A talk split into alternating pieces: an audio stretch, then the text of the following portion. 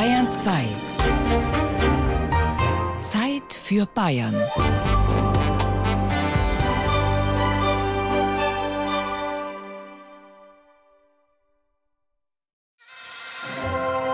Bayern genießen. Zeit für Bayern auf Bayern 2.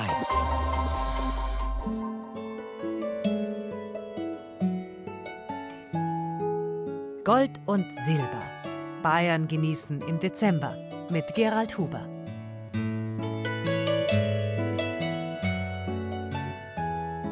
Nach Golde drängt, am Golde hängt doch alles. Ach, wir Armen. Lässt Goethe im Faust sein Gretchen sagen, das nun Tag und Nacht an das Geschmeide denken muss, das ihr Mephisto ins Zimmer gebracht hat. Ein wahrhaft höllisches Gut. Schon die ältesten Völker haben gewusst, dass alle Schätze der Erde und als deren reinste Ausformung Gold und Silber in der Unterwelt verwaltet werden, von wo aus der Gott der Unterwelt, auf christlich Teufel, die Menschheit damit beschenkt und zugleich durcheinander bringt.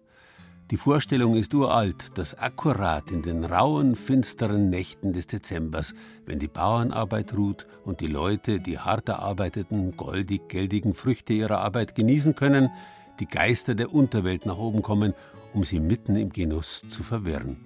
Jedes Goldstück hat eben zwei Seiten. Es ist also kein Zufall, dass wir im Gold- und Silberstrahlenden Weihnachtsmonat einmal einen objektiven Blick drauf werfen, mit folgenden Themen.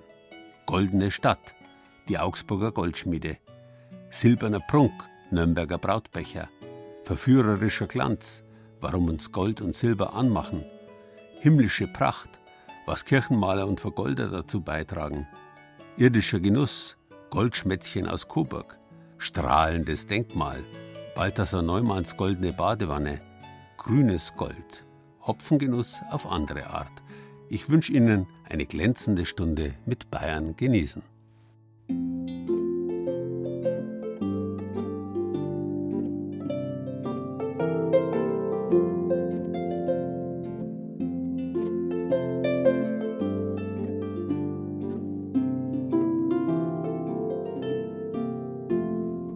Bayern ist ein reiches Land. Nicht bloß Milch und Honig fließen hier, sondern auch Gold und Silber im Wortsinn. In vielen Flüssen Bayerns hat man früher Gold gewaschen, um Münzen daraus zu schlagen, und die bayerischen Herzöge und nach ihnen die Fugger haben Silberbergwerke betrieben. Verarbeitet wurden die Edelmetalle von kunstreichen Goldschmieden, fast in allen Städten. Kaum irgendwo aber so viel und so exquisit wie in Augsburg. Die reiche Handelsstadt am Lech war jahrhundertelang eines der Goldschmiedezentren Europas. Angefangen hat alles hier, in der Augsburger Altstadt, in den Werkstätten an den Lechkanälen, wo der Ruf Augsburgs als Stadt der Gold- und Silberschmiede begründet wurde. Also seit dem späten 16. Jahrhundert, also so ab 1550 sagen wir mal, bis ins frühe 19. Jahrhundert hinein, das war die ganz große Zeit Augsburgs als Kunststadt und Goldschmiedestadt. Also da war sie absolut äh, führend und hatte eine ungeheure Ausstrahlung nach Europa, vor allem Ost- und Nordeuropa.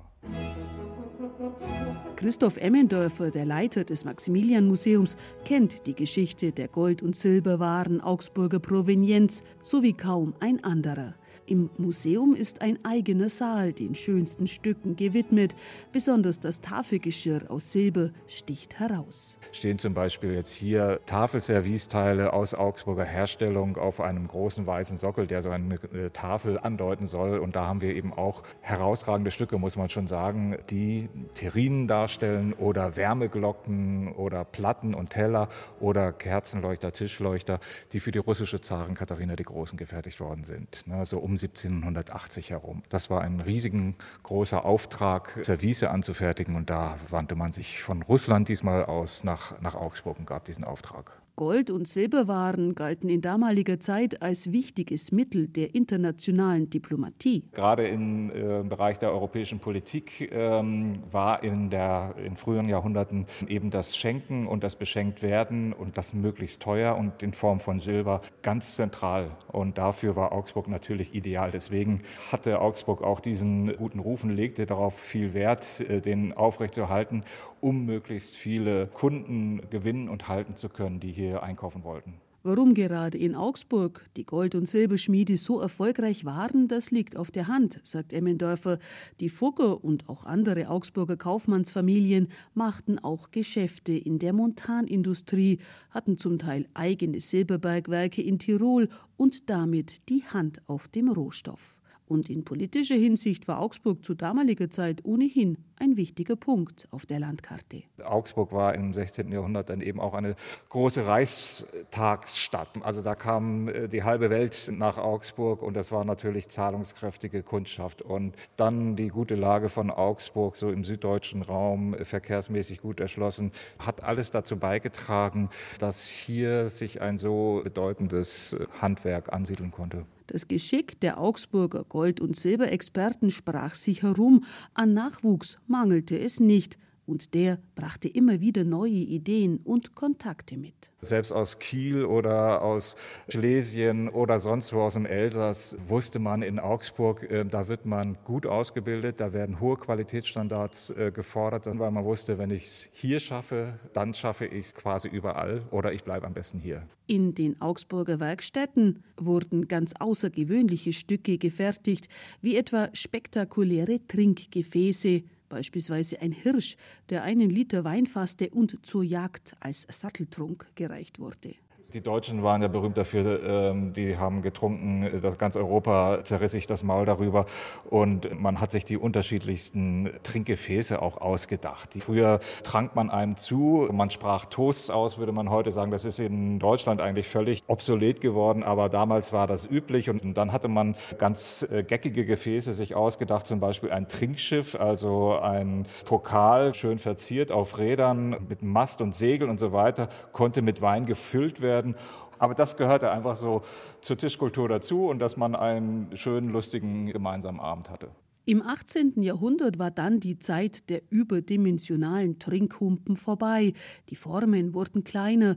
Statt Alkohol gab es plötzlich andere, anregende Getränke. Kakao, Tee, das löste einen Boom aus und man schwenkte dann von alkoholischen äh, Getränken wie Wein und Bier auf diese ganz äh, edlen, eleganten Luxusgetränke. Und da war natürlich, das war ein gefundenes Fressen auch für die Augsburger Goldschmiede. Also da ähm, entsprechende Formen zu kreieren. Also ganz frühe Tee- und Kaffeeservicesteile stammen aus Augsburg, äh, so um 1690. Das war damals geradezu revolutionär. Doch so schön all die Teller, Tassen und Kerzenleuchter anzuschauen sind, manchmal nahm es doch ein schnödes Ende mit ihnen. Die Tafel Silberschau im Augsburger Maxmuseum ist deshalb auch ein Stück weit Sozialgeschichte. Das war ja bares Geld, was hier steht und was früher auch auf den Tafeln stand. Und im Zweifel hat man es dann eingeschmolzen, äh, wenn Not war und man flüssig äh, sein wollte, um irgendwas zu bezahlen. Das war ja auch eine Kapitalanlage. Und vor dem Einschmelzen hat man es zerschnitten und zersägt, um damit kleinere Rechnungen begleichen zu können. Buchstäblich verscherbelt hat man es. Das Wort kommt daher. Das ist auch der Grund, warum sich von der alten Pracht nur die kunstreichsten Stücke erhalten haben. Die berühmte Lepanto-Monstranz auf der derzeitigen Bayerischen Landesausstellung in Regensburg ist eines davon.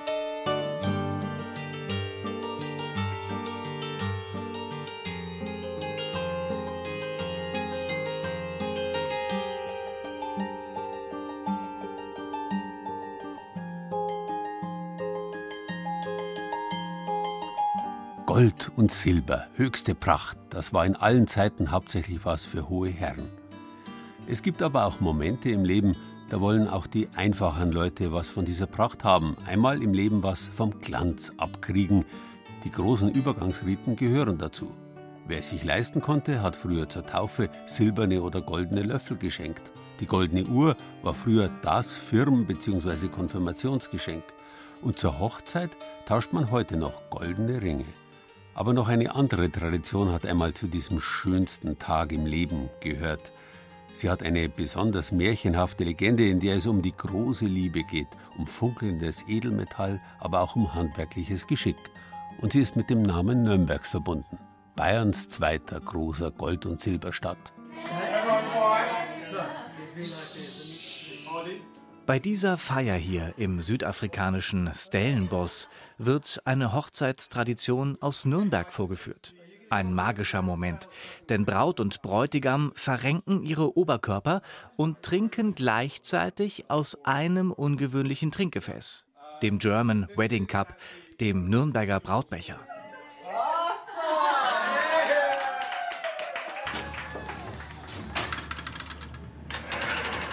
Ohne die ganzen verrückten Kombinationen.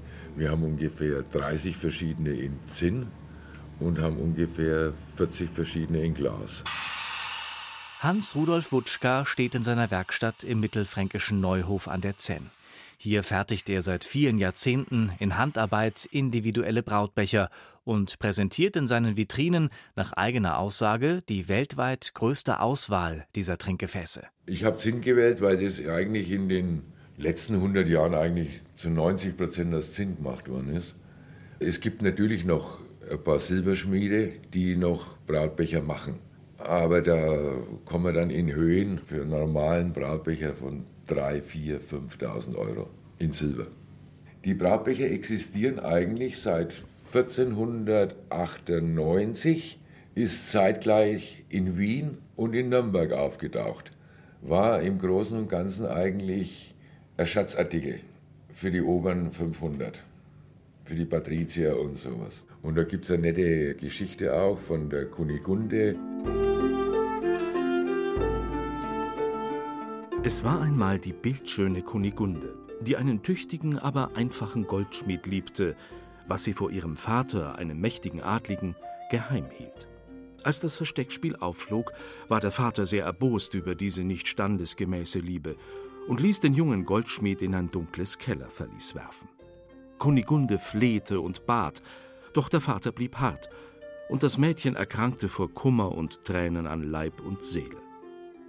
Drum sprach eines Tages der Vater zu ihr Höre mich, wenn es deinem Liebsten gelingt, mir einen Kelch zu schaffen, aus dem zwei Personen zur gleichen Zeit trinken können und kein einziger Tropfen verschütt geht, so möge er frei sein und dein Ehemann werden. Kunigundes Vater war überzeugt, dass der Goldschmied eine solche Aufgabe nicht lösen könne. Aber er hatte das Geschick des Jungen unterschätzt. Seine Hände formten in wenigen Tagen einen Becher so fein und reizend, wie ihn noch kein Mensch vorher je gesehen hatte. Das Gefäß bekam die Gestalt einer hübschen Jungfrau mit dem Antlitz seiner Liebsten, deren glockenförmiger Rock als Kelch mit Wein gefüllt werden konnte, ebenso wie die kleine bewegliche Schale, die sie in ihren erhobenen Armen über dem Kopf trug. Durch die meisterliche Konstruktion konnten zwei Personen fortan gleichzeitig trinken und den Kelch leeren, ohne einen Tropfen zu verschütten.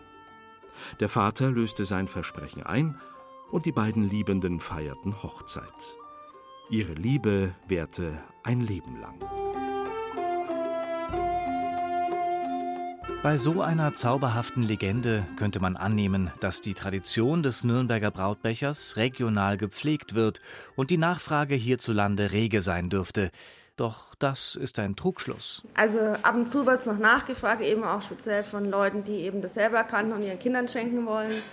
Aber ansonsten ja, merkt man schon, dass es eigentlich nicht mehr so gefragt ist. Sabine Seitz-Klein führt in der vierten Generation das Juweliergeschäft Bräutigam am Nürnberger Hauptmarkt, direkt neben dem Standesamt. Sie bezieht die Nürnberger Brautbecher von verschiedenen Silberschmieden aus Deutschland. In Sterling Silber und innen ist es vergoldet. Also sieht man hier innen drin im Rock und oben im Kelch. Und ist nachempfunden, das Original steht in dem Nationalmuseum in Nürnberg im Germanischen. Die beiden Nachbildungen funkeln vielversprechend im Ausstellungslicht des Juweliergeschäfts. Dennoch ist die Nachfrage in den letzten Jahren auch hier zurückgegangen. Zeit für eine Renaissance. Auch bei der Hochzeit von Sabine Seitz-Klein kam der Becher zum Einsatz. Ja, zur Hochzeit hatten wir den, ja, genau. Meine Eltern haben einen, der ist noch größer und es geht darum, dass praktisch hier und hier dann eben Wein eingegossen wird und derjenige, der am schnellsten sozusagen austrinkt, bekommt den Schlüssel für die Haustüre die Schlüsselgewalt sozusagen. Und nicht nur das, gelingt es dem Brautpaar gleichzeitig daraus zu trinken, ohne einen Tropfen zu verschütten, dann wird eine lange und glückliche Ehe vorausgesagt. Ist da was dran? Wir sind seit 14 Jahren verheiratet. Meine Eltern sind 50 Jahre verheiratet. Na dann, Wohl bekomm's.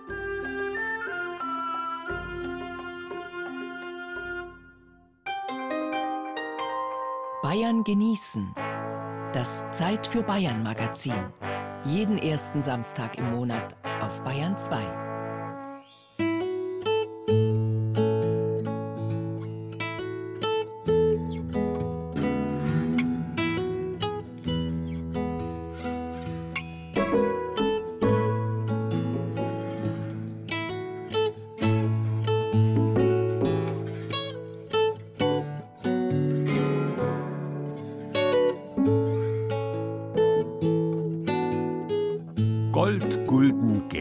liegt auf der Hand, dass all diese Wörter ursprünglich miteinander verwandt sind. Nicht auf den ersten Blick ist aber klar, dass auch Gelb und Gellen zu dieser Wortfamilie gehören. Die uralte Wortwurzel gell bedeutet ursprünglich so viel wie schreien, aber auch strahlen, glänzen. Schon in der Steinzeit haben die Menschen die Goldkörner geschätzt, deren Glanz sie aus dem Flusssand angestrahlt, quasi angeschrien hat. Und die Faszination ist durch alle Zeiten geblieben. Glanz heißt glatt, makellos, jugendlich, neu. Das führt so weit, dass wir glänzendes Haar als gesund bezeichnen, wiewohl Haare bekanntermaßen tote Materie sind. Der Glanz selbst ist immateriell. Glanz ist Licht, genauer die Reflexion eines Lichtstrahls. Und Glanz ist göttlich. Als Moses mit den Gesetzestafeln in der Hand vom Berg Sinai hinabstieg, glänzte seine Stirn, und zwar nicht etwa vom Schweiß der Anstrengung, sondern, wie Luther schreibt, als Ergebnis der Begegnung mit Gott. Die Haut seines Angesichts glänzte davon, dass er mit ihm geredet hatte. In Kirchen fängt man dieses Licht Gottes gern mit glänzenden Materialien ein, mit Gold, Silber und blank poliertem Marmor, mit glänzenden Stoffen wie Samt und Seide, mit Edelsteinen und Glasmalereien. Um das himmlische Licht auf der Erde sichtbar zu machen, eignet sich Gold besonders gut. Durch seine gelbliche Färbung erinnert es wie kein anderes Metall an die Sonne. Und die Sonne ist in allen Kulturen der Welt etwas Gutes. Sie spendet Wärme und damit Leben. Die hohe Wertschätzung von Gold ist dabei nicht nur auf den europäischen Kulturkreis beschränkt. Es dient als Überzug für Maria genauso wie für Buddha oder die Kuppeln von Moscheen. Eine altägyptische Inschrift aus der Zeit um 1300 v. Chr. bezeichnet Gold als Fleisch der Götter. Besonders viel Goldglanz findet sich in Barockkirchen und Schlössern. Die Zeit des bayerischen Barocks beginnt etwa um das Jahr 1600. Es ist genau die Zeit, in der man in Europa von einer Goldschwemme spricht. Die Ausbeutungen amerikanischer Vorkommen ab 1492 machten sich bemerkbar. Es war extrem viel Gold im Umlauf. Die hohe Wertschätzung glänzender Metalle und Steine lässt sich also keineswegs nur aus ihrem materiellen Wert, das heißt ihrem seltenen Vorkommen, erklären. Von Vorteil bei der Arbeit mit Gold sind auch seine Materialeigenschaften. Gold ist extrem dehnbar. Schon in der Antike verarbeiteten Goldschläger das Metall zu hauchdünnem Blattgold. Um einen ganzen Quadratmeter Fläche damit zu belegen, braucht man gerade einmal zwei Gramm Gold, selbst beim derzeit hohen Goldpreis wären das nur etwa 80 Euro. Außerdem, Gold rostet nicht. Von den vielen gesunkenen Schiffen, die das Edelmetall im 16. Jahrhundert massenhaft aus der neuen Welt über den Atlantik nach Europa brachten, ist nichts mehr übrig. Ihr Holz ist durch das Salzwasser komplett verrottet. Die eisernen Anker und Kanonen sind von Korallen und Muscheln übersät. Über die Goldbarren aber muss man nur leicht drüber wischen und schon glänzen sie wieder. Dieser extrem beständige Glanz von Gold findet seine Parallele in der ewigen Wiederkehr der Sonne. Gold weist über die Dauer eines Menschenlebens hinaus ins Jenseits. Damit war es die Grabbeilage par excellence. Die Licht- und Ewigkeitssymbolik eignete sich aber auch hervorragend für die Selbstinszenierung von Herrschern, die damit dynastische Kontinuität und göttliche Legitimität verdeutlichen wollten. Glanz hebt hervor. Die goldfarbenen Heiligenscheine auf Gemälden sind dafür ein markantes Beispiel. In manchen Kulturen wird Gold ausschließlich in Zusammenhang mit Göttern oder Herrschern erwähnt. Privater Goldbesitz war teilweise verboten. So gesehen ist Gold undemokratisch. Sein Glanz hebt Einzelne hervor. Sein Besitz verspricht Macht und Einfluss. Und das gilt nicht nur im Bereich der Politik und der Religion. Auch frei verkäuflicher Schmuck lenkt durch seinen Glanz die Aufmerksamkeit auf den Träger oder die Trägerin. Es ist sein Funkeln, das einen Diamanten zum Schmuckstein par excellence macht. Und wie reagiert die Umwelt? Auf Moses etwa nach seiner Begegnung mit Gott? Da Aaron und alle Kinder Israels sahen, dass die Haut seines Angesichts glänzte, fürchteten sie sich, zu ihm zu nahen. Glanz erwirkt Distanz, ehrfurchtsvolle Scheu. Unter Jüngeren gilt Glanz auch schon mal als uncool. Und unter einem Bescheidenheit predigenden Papst diskutiert sogar die Kirche selbst darüber, wie viel Pracht eigentlich sein darf. Glanz ist prätentiös. Er imitiert eine Lichtquelle, die er nicht ist. Glanz ist ein Oberflächeneffekt. Glänzen heißt schließlich nicht strahlen. Ein Strahl geht direkt von der Lichtquelle aus. Glanz aber entsteht durch Umlenkung eines Lichtstrahls. Er ist Abglanz. Kein Zweifel. Glanz kann verzaubern, aber kein Glanz ohne Licht. Das sollte man im weihnachtlichen Glimmer, Glitter, Schimmermeer nicht vergessen.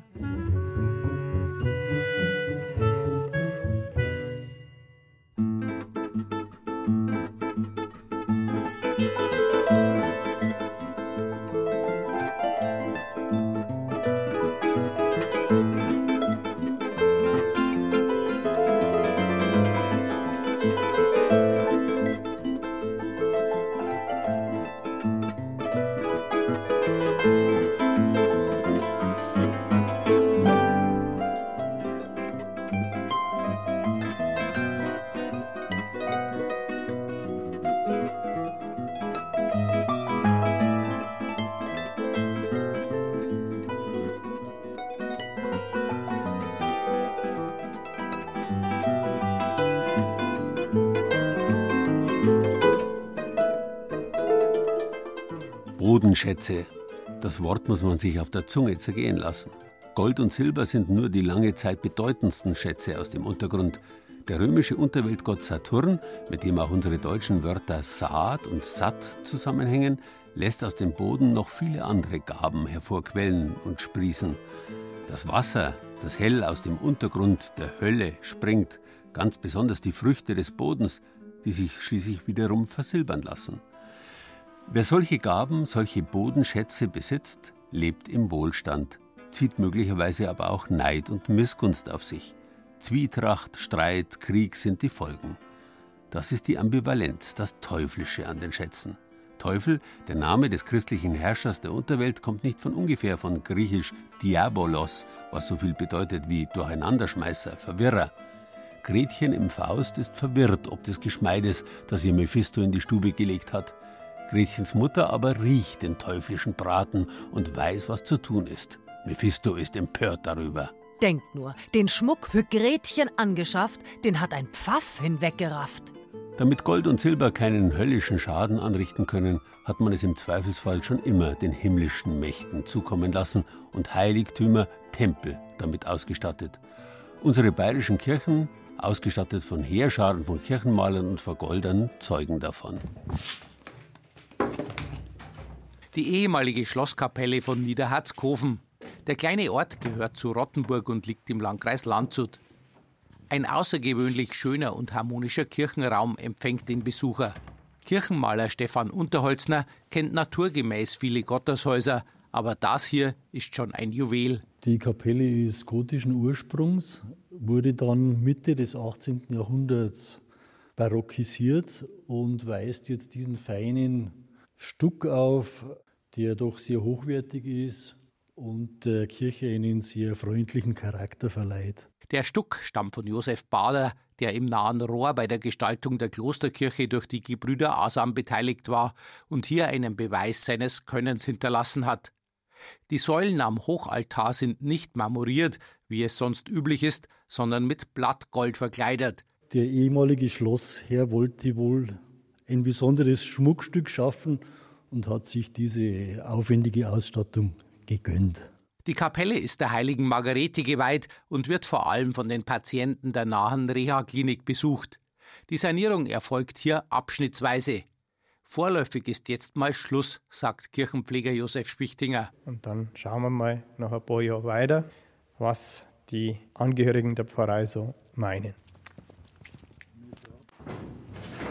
Einige Kilometer weiter die Pfarrkirche von Reinhardshausen in der Gemeinde Pfeffenhausen, ebenfalls Landkreis Landshut. Hier arbeitet Stefan Unterholzner mit seinen Mitarbeitern noch. Das Gotteshaus ist eine richtige große Pfarrkirche. Die ursprüngliche Kirche war gotisch.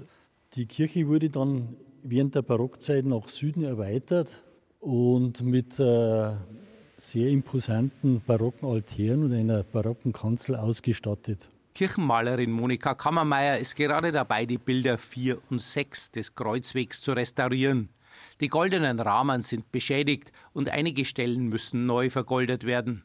Blattgold aufzutragen ist wirklich eine filigrane Arbeit. Da ist viel Fingerspitzengefühl nötig.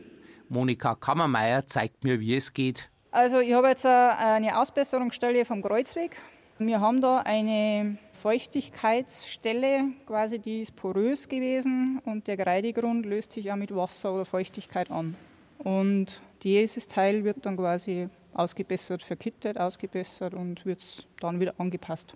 Der Teil wird da jetzt vergoldet. Geschickt trägt die erfahrene Kirchenmalerin das Blattgold auf den Rahmen der Kreuzwegbilder auf. Monika Kammermeier geht ganz vorsichtig zu Werke. Das ist jetzt das Blattgold auf dem Vergolderkissen. Dann wird angehaucht, dann wird das Gold hergeschnitten, dann wird es mit dem Anschießer angenommen, Spiritusnetze auf die Kittstelle draufgelegt und dann das Goldblatt darauf halt draufgelegt. Wenn das Blattgold getrocknet ist, muss es noch geglättet und poliert werden. Die Kunst ist, dass man ihre Arbeit gar nicht sieht, sagt Monika Kammermeier. Ich habe jetzt einen Rahmen schon einen Tag vorbereitet. Der hat jetzt über Nacht getrocknet, das Gold. Und das wird jetzt quasi noch poliert mit einem einen Achatstein, dass man quasi das Gold, wo jetzt so nicht glatt erscheint, das wieder glatt bringen und schön glänzt.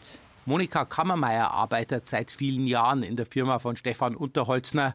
Ihr macht das handwerkliche Spaß und die Abwechslung man macht alles. Also von, sag jetzt einmal, Verputzen bis Abgaratzen, Marmorierung, Vergoldung, Altäre, zum Teil Holz, Stuckarbeiten, eigentlich alles, so quer durch die Bank. Ungewöhnlich ist das Deckengemälde in der Kirche von Reinhardshausen, die dem heiligen Erhard geweiht ist, einem richtigen Bauernheiligen. Der Kirchenmaler Franz Berg aus Michelsneukirchen im Landkreis Cham hat es in den 90er Jahren neu gestaltet.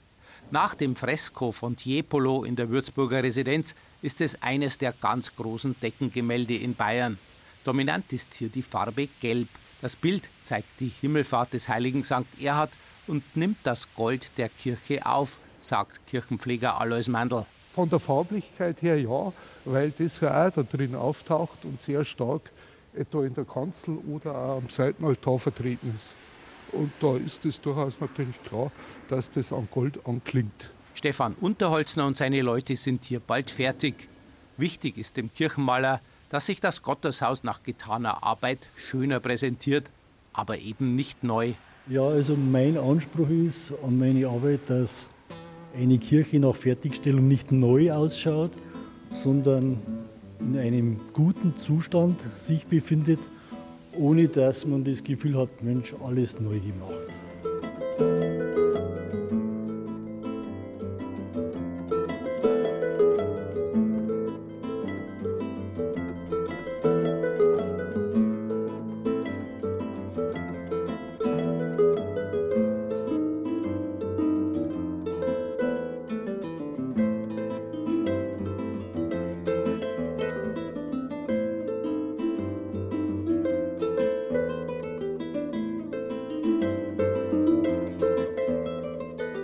Allen Festen, so stehen Gold und Silber auch zu Weihnachten hoch im Kurs.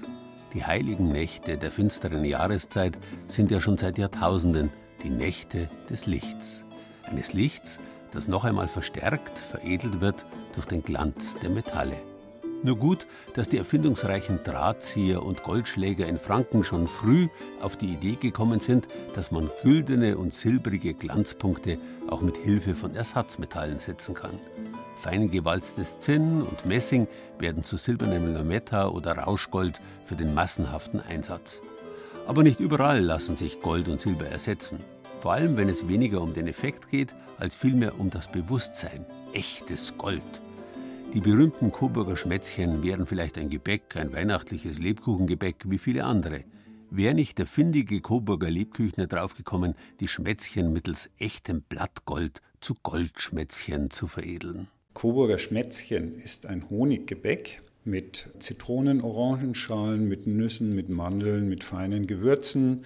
Das kann man als Teegebäck bezeichnen, geht aber schon ein bisschen von der Gewürzmischung auch in die Richtung Lebkuchen. Und das hat vielleicht die Tradition und Vergangenheit, dass Coburg eine alte Lebküchnerstadt ist, genauso alt wie Nürnberg. Wir hatten hier eine eigene Innung. Mein Urgroßvater hat das Ganze wieder aufgegriffen, hat die Tradition der Coburger Lebküchner wieder hochleben lassen und hat dieses Coburger Schmätzchen zu einem Markenzeichen für süßes Gebäck für Coburg weiterentwickelt. Schmätzchen in dem Wort, da steckt ja schon auch so mh, hm, dieses genüssliche Schmatzen so drin. Kommt das daher? Leider nein. Ich glaube eher, es kommt daher, dass es äh, was mit Schmatz zu tun hat. Und der ist in Franken oder auch in Thüringen ein kleiner Kuss. Schon bei den ersten Zeppelin-Flügen um 1900 wurden Coburger Schmätzchen als feines Teegebäck gereicht. Seit 1902 ist es ein eingetragenes Warenzeichen. Neben dem einfachen Schmätzchen gibt es auch das Goldschmätzchen. Dafür wird das würzige Gebäck mit Schokolade überzogen und von Hand mit einem Tupfen Blattgold veredelt.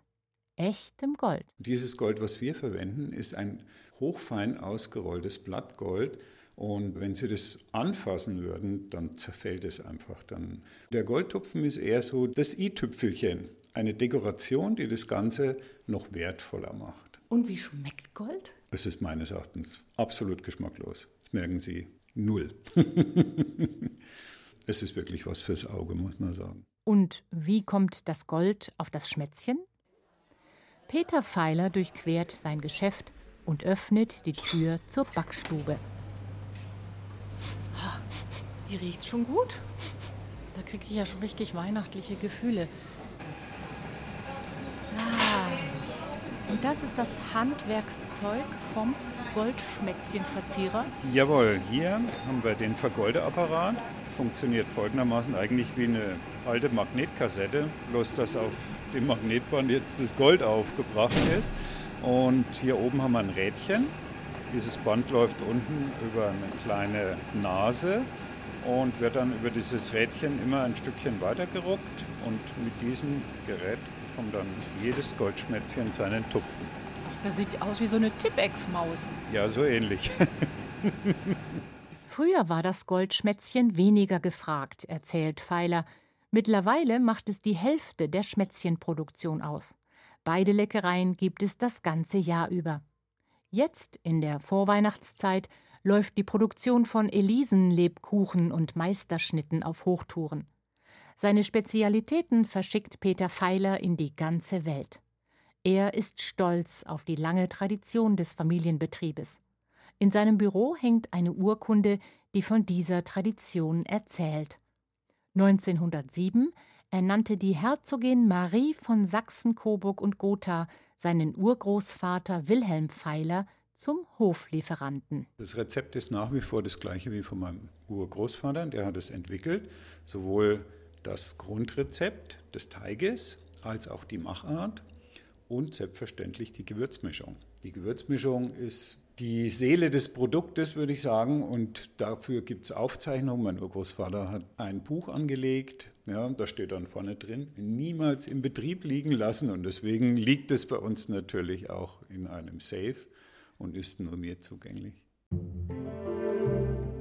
Zugänglich aber ist selbstverständlich das Produkt. Auf unserer Bayern genießen Seite gibt es die Bezugsadresse.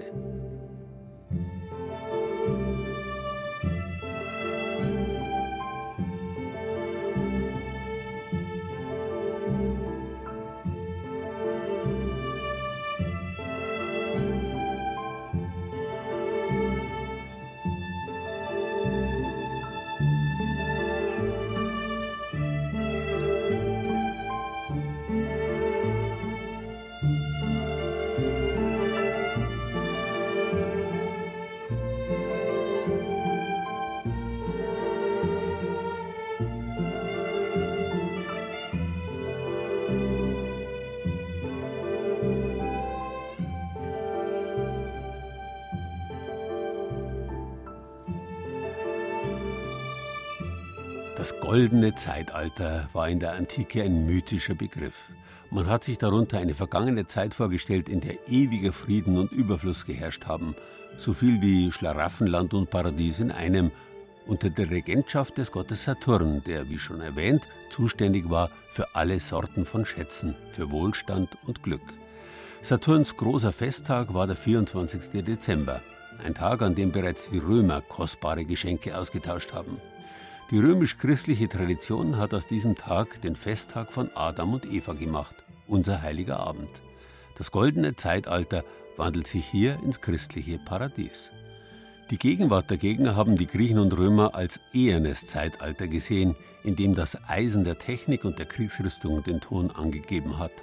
Es ist halt schon immer so, dass bestimmte Zeiten erst in der nostalgischen Rückschau zu guten alten Zeiten zu goldenen Zeiten werden – die goldenen Zwanziger oder die gute alte Prinzregentenzeit.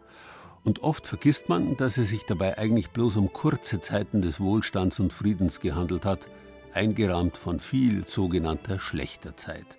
Das gilt besonders auch für den Barock, eine Blütezeit der Kunst und Kultur, kontrastiert von schlimmen Kriegen. Doch deren Not ist nahezu vergessen. Was bleibt, ist die Erinnerung an eine große goldene Zeit und ihre Protagonisten – Musiker, Maler, Bildhauer, Architekten, deren Werke bis heute die bayerischen Städte prägen. In Unterfranken ist das Balthasar Neumann, der Erbauer der großartigen Würzburger Residenz. Was liegt da näher, als ihm ein goldenes, wenn auch kurioses Denkmal zu setzen? Die Rede ist von Balthasar Neumanns goldener Badewanne im kleinen mainfränkischen Weinort Randersacker, ganz in der Nähe des Grundstücks, auf dem der berühmte Barockarchitekt gewohnt hat. Hallo, grüß Gott. Ich wollte Sie nur fragen, hier diese Badewanne mitten in Randersacker, sagt Ihnen die was? Wissen Sie was, was die bedeutet? Da gab es wohl jemanden hier eben in diesem kleinen Häuschen, wo auch gerne irgendwie gebadet hat. Wurde mir erzählt, aber ich kann es nicht genau sagen. Ich glaube, Bartholomew steht mit drauf, oder? Balthasar Neumann. Oder Balthasar, genau. Finde die sehr amüsant, weil halt gerade auch im Sommer immer viele Leute sich drum scharen und gut, manch, der ein oder andere Hund landet auch mal drin. Ist von Balthasar Neumann, glaube ich, gell? ist das Denkmal gesetzt. Wie, wie, finden Sie denn das? Ich meine, eine goldene Badewanne mitten im Ort? Ja, ich finde es schön. Sie glänzt herrlich. Sie steht deshalb da, weil dieser Pavillon in Balthasar Neumann gebaut wurde. Das soll dann die Verbindung sein. Würde sich Balthasar Neumann nämlich in seine goldene Badewanne legen, würde er genau auf seinen Gartenpavillon blicken, ein rechteckiges, hellgelbes Häuschen mit Schieferdach am Rande seines Grundstücks in Randersacker. Dort hat er wohl öfters mit dem einen oder anderen Schoppen Wein gefeiert, so erzählt man es sich zumindest. Der Brunnen ist im Rahmen eines Künstlerwettbewerbs für die neue Ortsmitte entstanden und war die Idee des Würzburger Architekten Matthias Braun. Bei genauerer Recherche habe ich eben festgestellt, dass das kleinste Gebäude, das Balthasar Neumann niemals gebaut hat, nämlich ein kleiner Pavillon in Randesacker steht und in unmittelbarer Nähe zu dem neuen Platz. Um den Link, diese Verbindung zu dem Pavillon herzustellen, habe ich einfach behauptet, dieses Kunstobjekt ist Balthasars Badewanne. Lässt man seine Fantasie spielen, kann man sich Balthasar Neumann gut vorstellen. Der Mann mit der weiß gelockten Barockperücke, den man noch vom 50-Markschein kennt. Wie er im Bademantel angelaufen kommt, erstmal seine Perücke abnimmt und dann ein Schaumbad nimmt. Um das Ganze noch ein bisschen greifbarer zu machen, habe ich dann wirklich so eine verschnörkelte Badewanne genommen mit so Löwenfüßen und die Badewanne ist eben auch mit echtem Blattgold beschichtet, um eben auch an dieses Barockzeitalter, an diese Zeit, in der Balthasar Neumann gelebt hat, zu erinnern. Auch wenn die Menschen in der Barockzeit eher selten gebadet haben und wenn dann eher in Holzzubern, Steinbecken oder Badehäusern. Die Außenseite der klassischen gusseisernen Badewanne ist komplett golden, die Innenseite weiß. Sie steht auf einem Sockel aus hellgrauem Muschelkalk, dahinter eine Stele mit der goldenen Aufschrift Balthasars Badewanne. An der Stele ist ein goldfarbener Wasserspeier befestigt, der die Form eines Drachen hat. Die Badewanne ist auf jeden Fall ein Hingucker und inzwischen eine Touristenattraktion. In fast jedem unterfränkischen Reiseführer ist der Brunnen aufgeführt.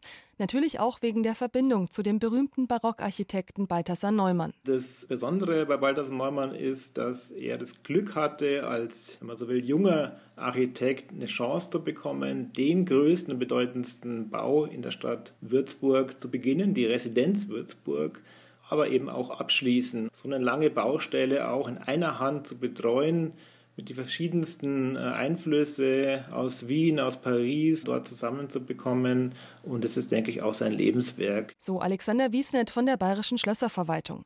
Darüber hinaus hat Balthasar Neumann noch mehrere Kirchen in Würzburg gebaut. Das Keppele zum Beispiel in Würzburg. Er war aber auch barocker Stadtbaumeister, hat die Stadt Würzburg mit neuen Achsen durchzogen, also eine Achse von der Residenz zum Kiliansdom, hat aber auch technische Einbauten in die Stadt gebracht, also eine Wasserversorgung, Brunnenanlagen. Er war ja auch ein großer Techniker und war natürlich aber auch zeitlebens fürs Militär zuständig, hat oben an der Festung Marienberg Vorwerke, Teufelsschanze zum Beispiel angelegt. Also es ist ein ganz, ganz breites Spektrum an Bauen, an Tätigkeit, das auch heute noch in der Stadt Würzburg zu sehen ist. Sein berühmtestes Gebäude ist dennoch die Würzburger Residenz, der frühere Sitz der Fürstbischöfe, heute UNESCO-Weltkulturerbe.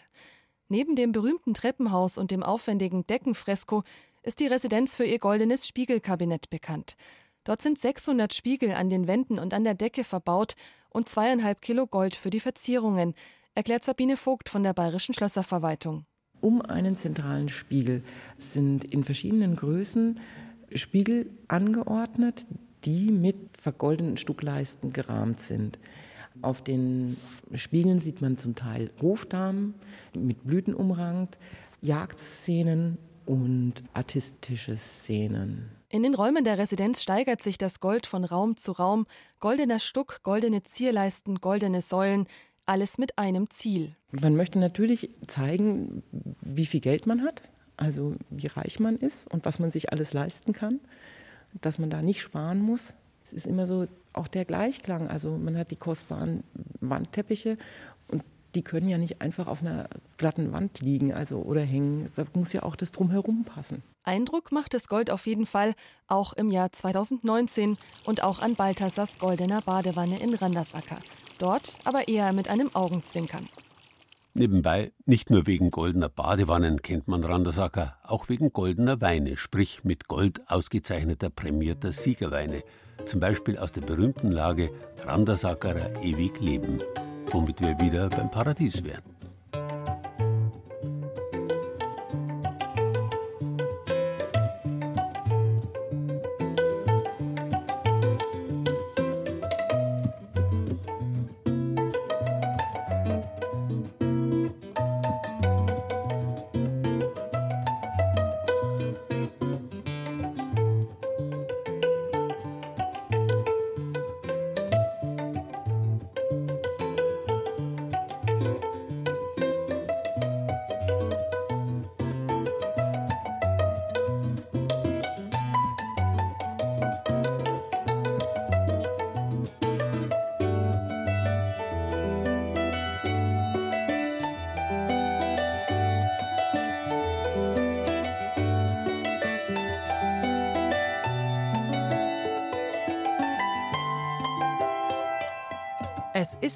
Alles Gold, was glänzt.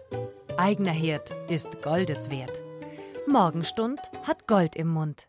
Reden ist Silber, Schweigen ist Gold. Lassen Sie mich trotzdem ein bisschen weiterreden, wenn wir schon bei berühmten goldenen Wörtern sind. Das Porzellan aus Bayerns Norden oder das Salz aus dem Süden Bayerns wurde und wird ja gern als weißes Gold apostrophiert.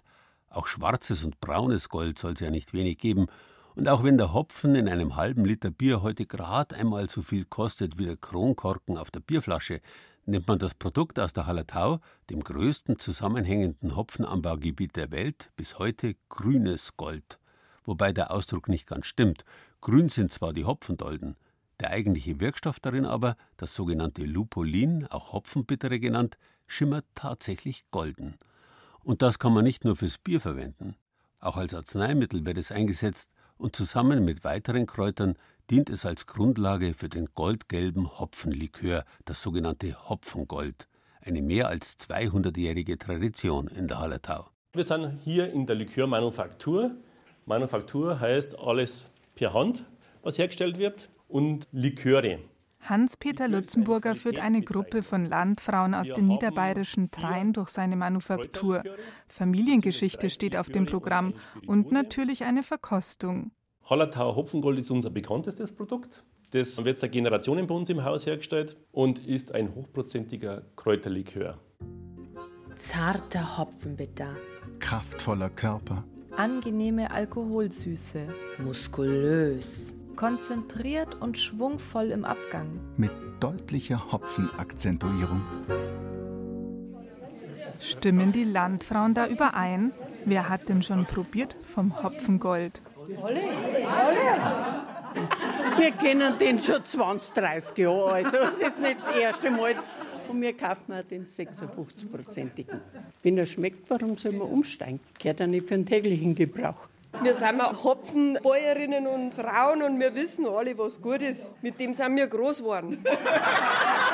Die Stimmung während der Führung ist ausgelassen.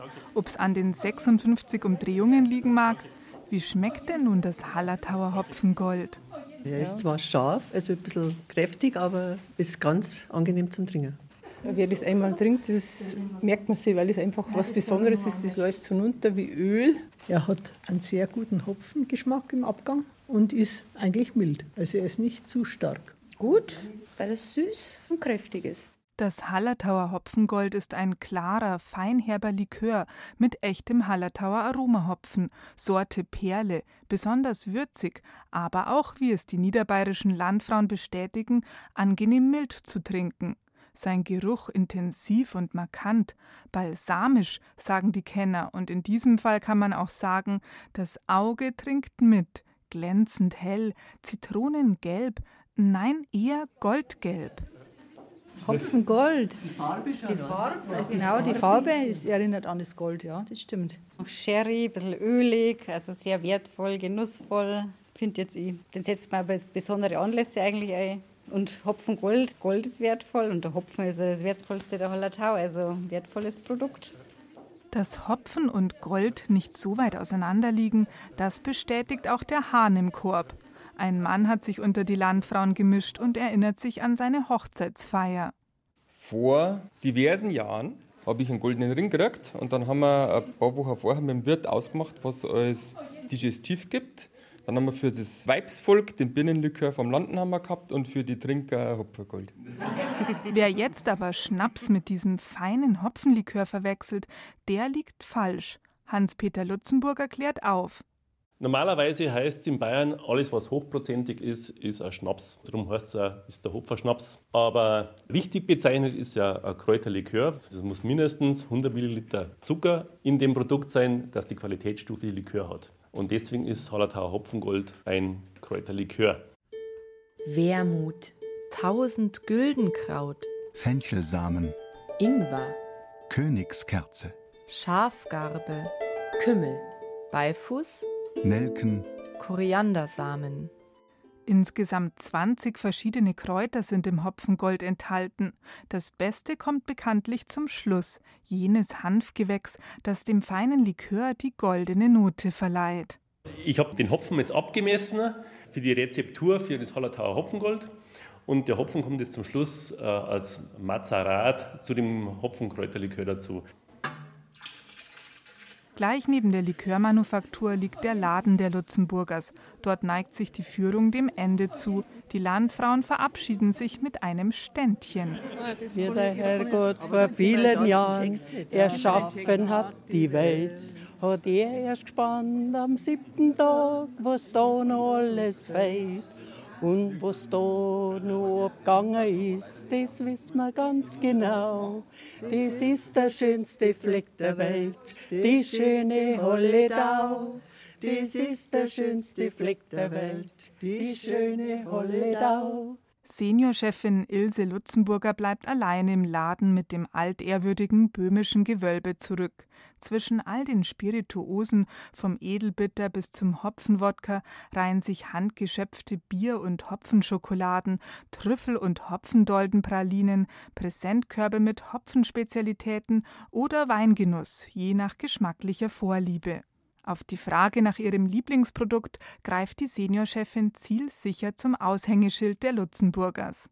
Mir schmeckt das 56-prozentige am besten. Natürlich in Maßen, ist es ganz klar. Dann ist es wirklich sehr, sehr bekömmlich, kriegt man keine Kopfschmerzen drauf. Ich weiß, was drin ist und darum stehe ich voll hinterm Hopfengold. Es ist wirklich unser Gold. Aber ob das Hopfengold wirklich ein vorzügliches Hausmittel gegen Magenleiden, Unterleibsbeschwerden, Hämorrhoiden, allgemeines Übelbefinden und Schwächezustände jeder Art darstellt, wie es vor 100 Jahren geheißen hat, ob er tatsächlich das Blut reinigen, die Harmonie des Körpers wiederherstellen und das Leben bis zu seinem vollen Maße verlängern kann, das sei einmal dahingestellt. Zu haben ist das Hopfengold jedenfalls überall in der Hallertau. Wo Sie es kriegen, finden Sie auf unserer Bayern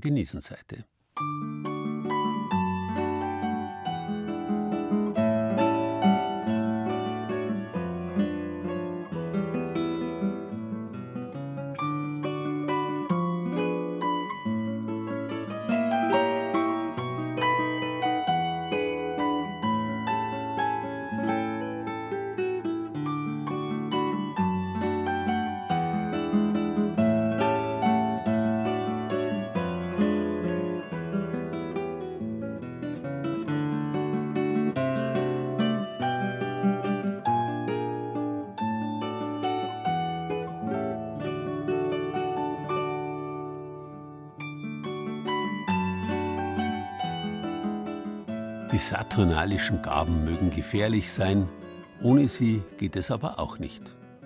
Gold und Silber sind ja nur die klingende Münze, die Tauschobjekte für alles, was wir dringend zum Leben brauchen. Und das, was der Mensch sich mühsam das Jahr über erarbeitet hat, zu genießen, dafür waren die Festtage rund um die Wintersonnenwende schließlich da. Wichtig dabei war schon immer, genießen kann man nicht allein. Das geht nur in der Gemeinschaft, wenn man mit anderen teilt besonders schön sichtbar am uralten Brauch der Gabenbescherung. Man lässt andere selbstlos am eigenen Wohlstand teilhaben. Ein himmlisches Ritual, bei dem der große Verwirrer, der Teufel, draußen bleibt. Hoffentlich. In diesem Sinn ein schönes Wochenende und eine schöne Advents- und Weihnachtszeit.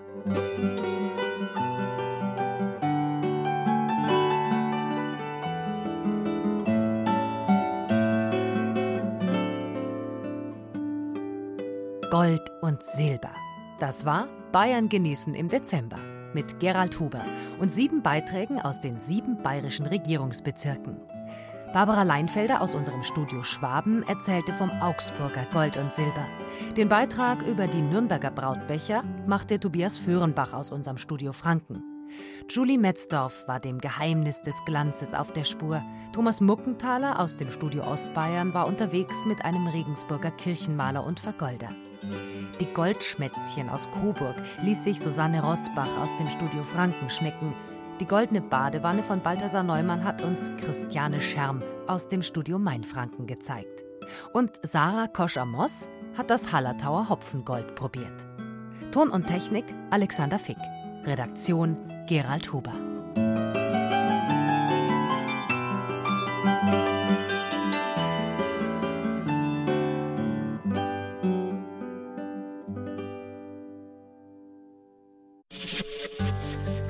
Wenn Ihnen dieser Podcast gefallen hat, dann gefällt Ihnen vielleicht auch Mythos Bayern. BR-Historiker Gerald Huber nimmt Sie mit zu Personen und Objekten aus tausend Jahren bayerischer Geschichte. Alle Folgen von Mythos Bayern gibt es unter bayern2.de slash podcast und überall, wo es Podcasts gibt.